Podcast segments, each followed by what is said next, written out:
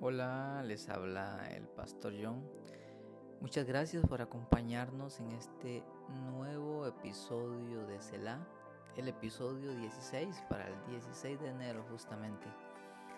Espero que estés bien, espero que estos episodios te estén bendiciendo, animando a leer el Nuevo Testamento y los Salmos y también que estén produciendo ese descanso o más bien que te esté ayudando a hacer un alto para descansar en la palabra de Dios, para meditar en la palabra de Dios.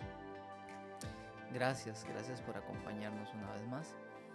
Hoy nos corresponde la lectura de Mateo capítulo 11.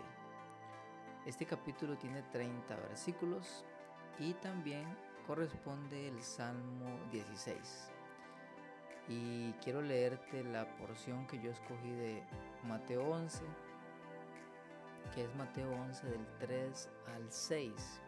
Dice así, ellos le preguntaron a Jesús, ¿eres el que iba a venir o debemos esperar a alguien más?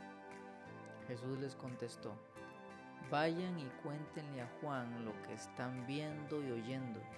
Los ciegos ven, los cojos caminan, los leprosos son sanados los sordos oyen, los muertos resucitan y a los pobres se les anuncia la buena noticia. Afortunado el que no dude de mí. Gracias Padre por alimentarnos con tu palabra. Y te pido hoy en el nombre de Jesús que nos ayudes a no dudar de ti. Aquí vemos a Juan encarcelado, viendo que de las cosas que él esperaba no se cumplían en Jesús. Y pareciera que él, que él dudó, pero el Señor Jesús le dice, afortunado que no dude de mí. Señor, ayúdanos, Señor. Si alguien que está escuchando hoy está pasando por un tiempo de duda, ya sea por pruebas prolongadas, ya sea por eh, situaciones difíciles con otras personas, ya sea porque haya sufrido pérdida, ya sea porque esté pasando momentos de necesidad, de escasez, de enfermedad, sea cual sea, Señor, o inclusive un ataque espiritual a su mente para que dude. Si está pasando duda, Señor, yo te pido que estas palabras resuenen en el corazón de esta persona. Afortunado el que no dude de mí. Señor, ayúdanos Dígale al Señor ahí donde está, Señor, ayúdame a no dudar. Perdóname si he dudado, perdóname si estoy dudando. ayúdame a no dudar. Ayúdame a confiar en ti, porque tu palabra me muestra que tú eres real. Mi caminar contigo me muestra que tú eres real, Señor. Señor, ayúdame a no dudar en ti. Dígale al Señor. Ayúdame a no dudar de ti, a confiar hasta la muerte. La palabra del Señor nos dice, retén lo que tienes hasta que yo venga. Retén lo que tienes hasta que yo venga.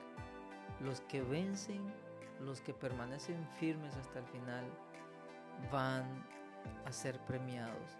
Así nos enseña tu palabra, Señor. Pero danos hoy poder, danos fuerza para perseverar, para no desmayar ante las aflicciones. Ayúdanos, Espíritu Santo, fortalécenos con poder, Señor en nuestro ser interior por tu Espíritu. Ayúdanos, Señor, a tener fortaleza, la fortaleza que persevera, la fortaleza que no desmaya, la fortaleza que no duda. En el nombre de Jesús te lo pido, Señor. Gracias, Señor. Amén. Amén. Ahora nos vamos al libro de los Salmos. Salmo 16. Dice así. Dios mío, Protégeme, pues en ti me refugio. Algunos dijeron, Señor, tú eres mi dueño, sin ti soy un, infeliz. Y al mismo tiempo dijeron a los dioses santos del país, ustedes también son fuertes y muy agradables. Los que siguen a otro Dios sufrirán mucho. Yo no participaré en las ofrendas sangrientas que ellos hacen a sus ídolos ni siquiera permitiré que mis labios pronuncien el nombre de esos dioses falsos. Señor, tú eres mi alimento.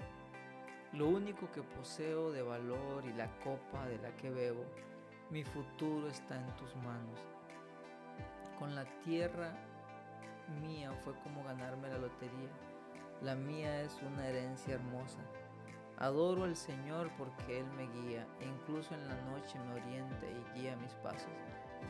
Siempre tomo en cuenta primero al Señor. Nada me hará tambalear, pues Él está a mi lado. Por eso mi corazón y mi alma estarán llenos de alegría y hasta mi cuerpo vivirá seguro por siempre. Porque yo sé que nunca me abandonarás en el lugar de los muertos. Nunca dejarás que tu fiel seguidor se hunda en la muerte. Tú me enseñas el camino que lleva a la vida. Hay mucha alegría en tu presencia. A tu derecha hay placeres que duran para siempre. Quiero hacer una breve reflexión del versículo 5. Acabo de leer en la versión Palabra de Dios para Todos. El versículo 5 que dice, Señor, tú eres mi alimento, lo único que poseo de valor y la copa de la que veo. Mi futuro está en tus manos. Qué hermoso llegar a un punto donde Dios es todo. Y eso es lo que nos está diciendo aquí el salmista. Está diciendo que Dios es, su alimento, que es lo único de valor que tiene, la copa de la que bebo. Y como si fuera poco, dice, mi futuro está en tus manos. Aquí yo veo a un hombre que confía plenamente en el Señor que yo veo a un hombre que tiene a Dios como todo. No pone su confianza en las cosas materiales, no pone su confianza en lo que posee. Dice, lo único de valor que poseo eres tú, Señor. Eres mi alimento. Y qué lindo porque eso es lo que vemos en Jesucristo también. Cuando el enemigo lo tentó, allá en Mateo 4 y en Lucas 4, vemos a un Jesús dependiente completamente de Jesús. Eh, del Padre más bien. Vemos a un, a un Jesús completamente dependiente de Dios el Padre. No adoró a otro porque adoraba a Dios. No usó su poder para convertir las piedras en pan porque su alimento era la palabra de Dios.